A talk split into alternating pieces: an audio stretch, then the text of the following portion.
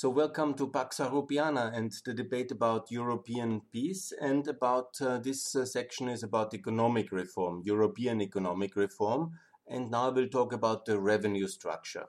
That's also very important. In the previous section, I talked um, about NATO based security, about the EU as an integration system, and then I talked about the currency, then about uh, the um, way how the optimum uh, level of government spending is, the 40%, and also it needs uh, a revenue system behind it, and we need to have more efficient revenue systems. That's important.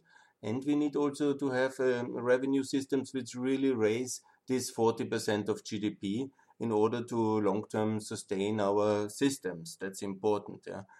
And we need to be carefully rebalancing how and after which principles uh, these uh, tax systems uh, should be structured. And that's important. Yeah?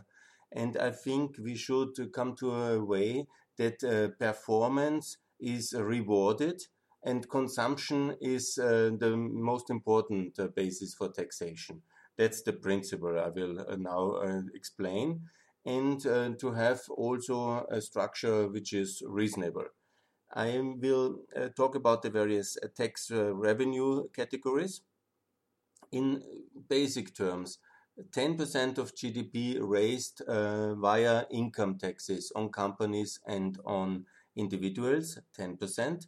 10% raised uh, via social security contributions, uh, 5% raised on property taxes, and 10% uh, raised uh, from the VAT sector, the value added tax, and 5% on so called excise taxes, where you basically tax all the things you really uh, don't uh, so much prefer, you in a way don't want. Carbon, energy, coal, um, alcohol, uh, firearms, tobacco, all these uh, complicated uh, uh goods uh, which uh, cannot be forbidden and should not be forbidden, I think so, but they have to be made more expensive. And also, this must be a revenue basis. That's what I call excise taxes. And that's what is called excise taxes on specific goods where the government wants to direct consumer um, behavior, purchasing by making it more expensive.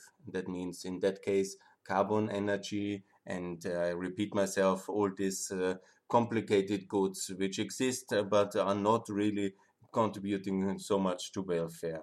And therefore, they are additionally made more expensive in order to have less consumption. So, and what I really don't like and what we, what we should try to get is a so called zero tariff situation zero tariff because tariff are a very harmful way of uh, taxing um, goods and services at the border before they are consumed in a sense at a very early stage of the production development in a very rough way with waiting times and so that's all bad yeah? So tariffs should go to zero revenues. But obviously the inland revenue must be strengthened. How to do that? Obviously, by optimum uh, and by very good uh, VAT systems. At the point of sale, in the whole uh, chain of the VAT uh, consumption. And there it's important to be stricter and also to have less uh, exemptions. We have, unfortunately, um, a lot of different systems and you know all the efforts to um, rationalize them um, they have not been so successful but what I really recommend very much is the European VAT system. We should have also a quite um, uniform tax rate in VAT. Some of my friends may be surprised, but we should have 20% of uh, VAT level. In some countries in Europe, we have now 27, 25. In my view, that's not so wise decision. It also, we have in all countries, we have uh, different VAT levels. In some products and services, maybe it's justified to have a zero VAT level for very specific reasons. Yeah? But in all other areas, it's much better to have just one uh, level of VAT, and that's 20. And the idea of exempting VAT in tourism, computer products, and all these things is all totally wrong. Yeah and also for basic products because that's such a big welfare debate. Yeah, oh, sugar and bread should be at um, um, um, just a reduced VAT for social purposes. No, that's not the best idea because with efficient revenue, where also the rich buy bread and sugar, and they also then the government has more revenues. And when somebody is really poor, he is anyhow supported by the welfare system. And so nobody will be left behind, absolutely, 100%. Yeah? But it's not that we should uh, make this in the in the product markets, these subsidies. Yeah, and if there is uh, really that can also happen with some um, reduced uh, uh, sales for specific groups. Uh, you know, there must be charity and there must be welfare, obviously, but not in the price system, not in the tax system. This is a kind of philosophy I, I never understood very much because the, the if it, if it's now 10 cents more uh, the the kilo of bread or less it really does not have such an effect on the mm, on the starvation level in Austria and I'm not sure anywhere else. So this is really this kind of socialist debate which I very much oppose.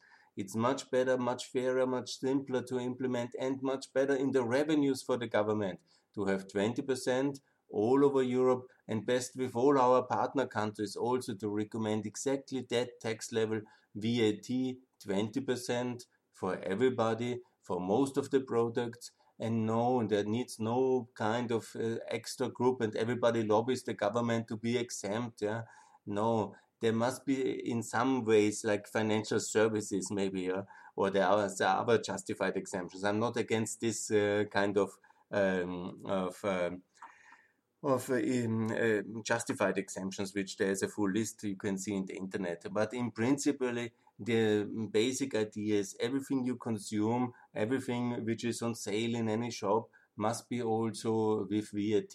And this is a very efficient revenue and it doesn't hurt uh, nobody and it brings uh, significant uh, revenues uh, to the government for the public services like welfare, like everything else. So the first uh, pillar of a modern tax system should be the VAT system. Obviously, also I'm fully in, okay. You know, have uh, also uh, energy tax. Yeah, have uh, you do, we don't like Russian carbon energy, and we don't like carbon in general. Let's tax it.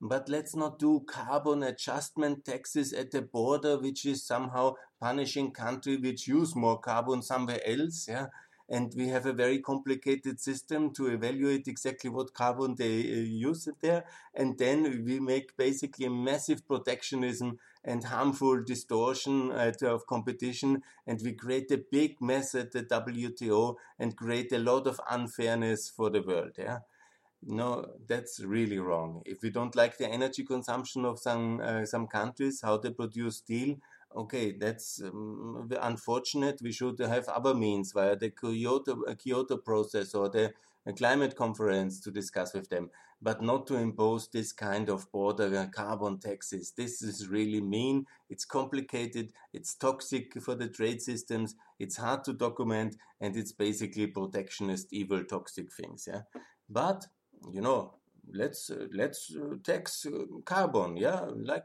let's tax uh, petrol yeah very good we have anyhow a lot of taxes on petrol let's raise them why not yeah it's possible if that's the society consensus that we want to spend uh, um, consume less of uh, diesel less of petrol yes we can raise these energy prices and these energy taxes and then we have certainly a effect that more people will buy um, uh, electric cars. And there is, and we can also do all this kind of uh, transform alternative energy uh, redistributions. It's not uh, amazingly great. I don't want to be accused of uh, uh, promoting too much tax increases, but it's a possibility. Energy taxes, yes, yeah. It's also good to have taxes on on tobacco. You know, taxes on um, various things which we don't want, from gambling to drugs. Yeah, I'm also for legalization of drugs for certain drugs under certain conditions, but to be taxed. Yeah, all the things which are in this gray area, it's better to legalize it, but to tax them and to integrate them in the mainstream economy, but under a certain cost structure, which is um, gradually at least. Uh, making such complicated um, consumption behaviors um, uh, difficult. Anyhow, but that's a minor debate I don't want to lead at the moment. I want to say no tariffs, better to have um, one level of VAT and just very few exemptions. Implement VAT evenly over all the customs union in all Europe and make sure there is um, as little possible fraud as possible. Also in the excise taxes, May, it's very much better to have harmonized taxation on excises, on uh, um, from tobacco to alcohol to all these things, not to have arbitrage and smuggling in Europe and uh, at the European borders, because we have here 7%, there 8%. This is all nonsense. Yeah? A unified consumption uh, uh, taxation, both on VAT and on taxation for specific goods, is very good. I welcome it, even if I shock some of my friends but this is the right way for Europe to harmonize the taxation level for consumption and raise a significant part of the government revenues by this. Help all the countries in transition to have a good VAT system with fiscal register cashers at the point of sales, with the digitalization, with uh, central uh, control of the tax offices, and then really that the VAT system works, the whole economy works, and the government has revenues, and that's really very good. So I'm very much a fan of VAT. I have actually recommended VAT also for the few countries in the world which do not have VAT, value added tax. That's America. I call America no sale taxes, but it's uh, the value added tax. It's much fairer, much more efficient, raises more revenue, hurts the uh, consumer less. It should be Euro, uh, nationwide in the whole of the US, one VAT level, also to raise efficient revenues but not hurt the economy. It's very growth uh, in, insensitive. It comes more, but it doesn't hurt growth. It's uh, fair to the consumer and it's a good and serious and useful tax. And I recommend it to have uh, also harmonization. Yes, harmonization for VAT. And uh, best, even if you want to hear, it's good for whole the world. VAT 20%, very good everybody should have it and uh, also tax all the things you don't like uh, very much uh, like uh, carbon energy tax them and tax them if you want very hard but tax them in a coordinated way that there is no arbitration and smuggling and do not do that at the border and please leave the border and quiet and less borders is better for business is better for consumers is better for everybody so Let's come to the next shocking thing. The next aspect is the property tax. Yes, property tax is very important, and we in generally in Europe tax property too little. It is important uh, tax revenue. It's also an important um, tool uh, for uh, social justice in that sense, because when you have a big property, when you have more square meters, when you have a richer property, then you should also pay more and we have artificially left uh, this uh, part of taxation very low in Europe, and it's not good. I mean, this is really very social, very fair, very perfect. Yeah, can also not move, and it's also very good taxation. Uh, also, the revenues out of uh, properties that should all be devoted towards the municipality the municipality. There should be digital cadastre, transparency, who rents, who uses, what is happening in that property, what revenues level, and that should be taxed reasonably. Yes, and that's very good. Yeah, that should be completely transparent, and that should be also devoted to the municipality. No shadow, no kind of informality. Clarity who owns what, clarity who benefits, clarity who lives there, this is, uh, I think, very good for European governance and also higher uh, property taxes. I'm against any form of wealth taxes but property tax. Yeah? So that means I'm not in favor of um, general wealth taxes that we should avoid. I'm against inheritance taxes that we should avoid. Where it is, abolish it. I don't like it. It's not fair. But the property which you uh, own, use, rent, um, somehow um, exploit in some way, or just enjoy, if you can afford. you know, you need to pay more property taxes. We should try now in Europe, we have about in the OECD 2% of the government revenues in property, and it should rise, rise double over the next 10 years. I think 5% of the GDP raised from, uh, from property taxes is a reasonable way to do it. And it's actually very social fair. Some people live in smaller properties, they pay less and so it's a totally logical system to raise property and it, uh, it makes the richer people who have a mansion with 40 million obviously assess the property values and make sure that there is reasonable taxation attached to such wealth levels. I think it's very decent and it's good. Then comes the point of social security contribution. That's another big revenue raiser. And that's also very important, about 10% of GDP. And in the OECD, it's about 9 at the moment. I think it's justified form of taxation when you have, um, that's basically also taxation, when you have um, uh, this social security, you need also to contribute. And this is part of the uh, salary of the income level. This should uh, be for both categories, and it's, um, I think, um, decent and reasonable to have it. Yeah. And then let's come to income tax. Income tax, for me, in a way, should also, it's important tax, but we should um, avoid uh, two mistakes which we have in the past. Yeah? We have, especially in Western Europe, uh, because there are two categories of income tax on corporate and on, on persons. I talk first on corporates. We have, unfortunately, too high corporation tax uh, traditionally, especially in Germany, Italy, France, and Austria. And I think uh, corporation tax should not be higher than 20%. 20% is uh, now America has 21%, but they have some other additional taxes attached. So uh, Germany has 30%. It's much too much. Huh? France is now reducing to 32 uh, and is going down to 28. Yeah, but the normal level of corporation tax globally, I think, for a rich economy should be 20%. Yeah. So that's the level which I think is reasonable. You get also all this great jurisdiction and all these uh, amazing opportunities in Germany and France, and uh, 20%, not 30. and uh, that's some countries in the world they even have higher still. There's a big list out there, and I will make a specific uh, podcast about corporation tax. Yeah. But we should really make sure that 20% for um, richer economies that means when they have reached the level of 25,000 or 30,000 GDP per capita, that's basically 20%. If you are under 30,000, I think that's a good level. And if you are in this category um, um, to 10,000 GDP, that's about the global average, uh, 12,000 at the moment. Let's see after Corona.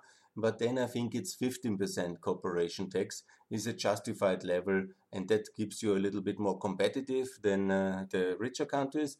And you need to have this competitiveness uh, to compete upwards and to have higher growth. And transition countries in market economies should have 10% uh, grow, uh, corporation tax. That's the fine level. Some countries like Uzbekistan have now 7.5 but that's a bit low, I think. There's also some countries with no corporation tax. I know that argument as well. I don't agree um, on that one. I think there is a clarity when you have 10% corporation tax, also to have less arbitrage with the income tax. Yeah? So basically, 10% um, corporation tax is reasonable. You can obviously do what you want in, in a transition economy as well, is that you leave the, the non-taxed um, um, profit, that you leave it in the company and you don't have to tax it. That's also what I recommend. If it's not distributed, uh, dispersed, then it can uh, also stay in the company without being taxed. Uh, and that's a very reasonable system as well. So that's for corporation tax, and that's, uh, I think, the better way. And I call on Italy very urgently uh, to reduce taxes, and also on Germany and France. And uh, now with America having 21, I call also that this um, is the only real good result uh, now on the bigger. No, there were some other ones, but you know, I don't like uh, Mr. Trump at all, but at least in his presidency, this long overdue corporation tax uh, cut to 21 was really historic achievement in the world of tax reform. And I call on President Biden, and I hope with this very slim majority in the in the Senate, they will not touch that. And it's really has led to a big inflow of investment in America. And this was really very beneficial for the American economy and indirectly for the whole world. Even when we lost a lot of investment, I hope that governments will be wise enough to go to 20% corporation tax level. And then finally, income tax level look, we have too much progressivity here. That's a very socialist idea from the past and to tax the rich and take it from them. Yeah? And uh, historically, income tax has actually developed uh, to fund the First World War already in 1913. And uh, this was really then very high levels in the war to uh, fund all the efforts uh, to win uh, the uh, First World War and the Second World War, and taxes have kept so high ever since. And they are a little bit a holy cow of some people to make people equal in their income and somehow tax the rich. And uh, it's anyhow not working because most of the really rich people they are already beyond all this uh, rich, and they have already secured many uh, other ways to escape. And so it's very important to have a fairer and flatter tax system. That means what is the optimal tax system? Of course, I know that in some of the entrenched Western European economies, flat tax is very um, unlikely. But in most of the Eastern and Central Eastern European countries, a, a system similar to flat tax has already developed, and it's a very big success. From uh, most countries have uh, quite a similar tax uh, to flat already but the good, the best countries have 10% uh, flat tax, and that again I recommend for transition countries. And don't bother with high taxation level because it anyhow brings no uh, revenue because the consensus of the taxpayers is not there. You have seen in Albania when they reintroduced progressive tax in a very terrible um, tax reform I lost this debate, unfortunately, in Albania. Uh, it was a bit of a tragedy of a tragedy of mine. I had uh, then when they introduced it from 10 to 23 again, uh, then it was of course very tragic, and uh, they didn't have more revenues because people simply uh, evaded uh, that tax obligation because they didn't consent with it and you always find many ways to do that. And just a very few of these regular employed uh, state employees they had uh, then to suffer. But in the private sector, you can find many ways to escape it. Yeah? And especially in transition countries. So for transition countries, I recommend 10% income tax. No other way. Tax the property. It cannot run away. It's better to raise property prices that you can digitalize, that cannot run away, that you can also enforce better, and so you have secure property. And also, the important thing is you really want growth in the economy, especially if you are at the beginning of the economic cycle. You want growth. You want uh, people to get richer, to be affluent, to invest again, and you want also to attract investment. So that's the best system. In other countries, like uh, when they are already in the medium income level, like Central and Eastern Europe is now, okay, you can have uh, maybe some uh, flat tax of 20%, and maybe then you need to justify yourself uh, to be modern social democrat and you need an extra tax level of uh, 25% yes fine but what the Slovenians are doing with this copy of the German and Austrian system, that's totally wrong. I mean, the Croatians are relatively reasonable, and what the Polish have, okay, that's also doable. Yeah, they all have some kind of two free tire systems and no higher than 30 or 36. Yeah, okay, I think it's too much, but it's um, when the that's always a consensus in a majority of a country what kind of level you have and it always sounds good. Yeah, I took it from the rich, I gave it to the poor. In reality, it leads only to tax evasion and less compliance, more business for the tax advisors, and it leads also to less growth because obviously then people um, somehow try to hide their assets. And uh, that's uh, very unfortunate. Yeah. And you know, the best example is uh, Germany with this really super high taxation uh, level on the income. And you have Switzerland, you have Luxembourg, you have Austria, all of them, uh, and Belgium, all of them, but especially Luxembourg, especially Liechtenstein, especially Switzerland and Austria as well, my native Austria, which are all since 50 years just spe- uh, specialized to get rich Germans to our jurisdiction in order to benefit from them hiding their money, which they make in this wonderful Germany and this great economy. But with the high taxes, they are really driving around with. Uh, with money and all Switzerland, the business model, Austria as well, Luxembourg is living exactly from this crazy tax code. And in the case of France, it's obviously then in in uh, in uh, Luxembourg and Belgium and so on and so on. And Andorra, maybe I don't know exactly that. Monaco, obviously, the best example, clearly. And so this is all wrong. I know it's a bit of a holy cow and it sounds so good. Yeah, take it from the rich. But the real rich, you have to get in the property taxation. That's really good. Or in the consumption level, because they really consume a lot. And here, make less exemptions. Yeah, you know, all this uh, system with international VAT reduction reduce it. Yeah, it's not so important. Yeah, really get the people a reasonable, fair deal in income taxation. And here's a massive growth potential for the European economy. Compared also with the American progressive taxation, because you in America is also progressive taxation, yeah, but with much higher levels. You have to be uh, in Europe, you pay 50% already in Austria and Germany when you have about 60, 70,000 of income yearly in euros. Yeah. And when in America you have to earn 350,000 and then you pay only 36% or 37%. Yeah. So the, it's totally out of relation what we have in Europe. And here is a big potential. And given the high tax invasion we have, and all these kind of negative effects of this mega high tech system, uh, we have massive growth potential because investment in Germany and investing uh, back home basically or in France will make much more sense with lower taxes. So that's really very important to reduce uh, tax rates also maybe to have a free level system of 15, 25, 35 for um, Germany or for France if you want to have this progressivity, this left wing idea, just for the sake of a public consensus. I'm against it, but I do this since 20 years already, and I know it's almost impossible to win because it sounds so good. Yeah? Take it from the rich. Yeah? In reality, it's a kind of a break for the middle class and social progress. Yeah?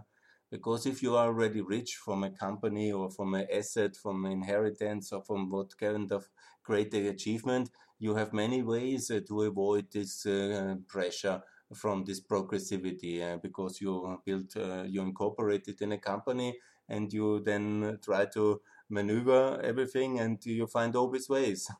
and the whole uh, uh, system of tax evasion and tax accountants is there to support you.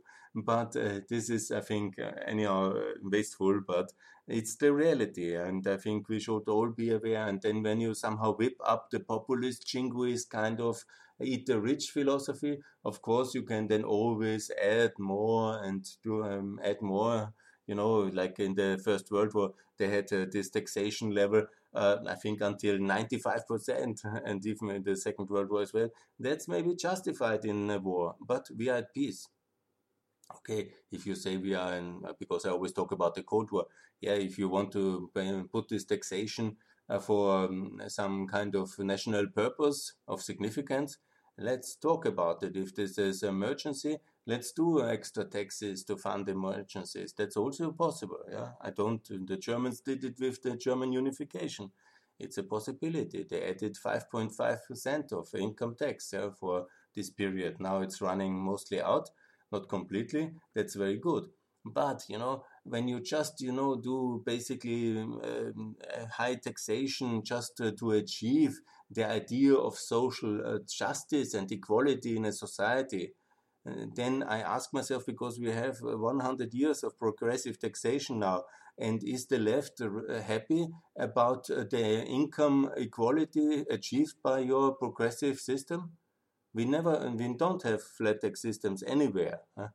uh, outside uh, just in the new world basically in the new emerging anti-communist world because they had uh, this kind of uh, hypocrisy of uh, uh, yeah like have high taxes and we are all just the same and they don't believe it and they want to have this flat and simple and fair system because then they understand nobody is fooled here everybody contributes and everybody praises anyhow also uh, you know when you have more income you pay obviously more when you have a percentage system of a lot so that's understandable and that's argumentable but the equality in Germany with this high progressivity or in France I cannot see the social equality so well yeah achieved by progressivity it's better my system here with property taxes. And this is where you know, the rich have to pay. Increase the property uh, prices, uh, property taxes, and evaluate them on the market prices, and make them pay for great villas yearly, a significant part. Yeah? And that's a fairer way to tax uh, wealth and make sure that really the system works very well uh, is fair with the VAT, that everybody pays what he consumes. Yeah? and also contributes to, to the general society by his consumption. And that's much fairer because the income tax, uh, tax uh, progressivity is basically making sure that there is a, a, really big limit on social mobility because the rich stay rich and uh, the middle class uh, stays exactly the middle class. and that's uh, not exactly the idea because the idea is social mobility, equal opportunities. If you can do things, you should also benefit from it. Yeah? And uh, actually, the argument that this is not fair or that doesn't raise revenues enough, it does. Huh? And it does. Huh? And it, you will see it. Yeah? It works very well. Huh? And okay, it will anyhow not in Germany and France. We are light years away from that. There was the debate in the 2000s. I was very involved, but now with this uh, kind of uh, consensus for high taxation, which uh, some countries ultimately seem to have, yes, and so we are in decline. In, in that's the reason, yeah, because we have this kind of uh, consensus of envy. Uh, the focus is if my neighbor is also not rich, I'm okay. if his house is also not bigger, I'm okay. Yeah? This is really not the way to success. And uh, that's why I'm also very much uh, so much in favor, favor of a more united Europe because we need also to have a growth consensus back. Yeah, we cannot just you know this policy of envy, the policy of um, as long as the others are also bad, I'm okay. Yeah? No, we need to reward performance. We need also to be okay with uh, that when the others are successful. Then uh, performance must be rewarded and that means also investment will be rewarded. And so the whole society develops better. And this is the way for success. So that's my idea about taxation. Thanks a lot for listening to it. And I hope that you will also reform and contribute uh, to a fair, flatter, and serious income taxation for a more unified VAT system and for a more fair and higher property taxation and also to tax all these things which are not so good, but don't tax them at the border, tax them at the consumption, and make sure that uh, the taxation system is not a kind of cheap excuse for protectionism to harm other people and other countries, but is fair and is reasonable, raises the revenues we need, but also not too much a burden for the economy.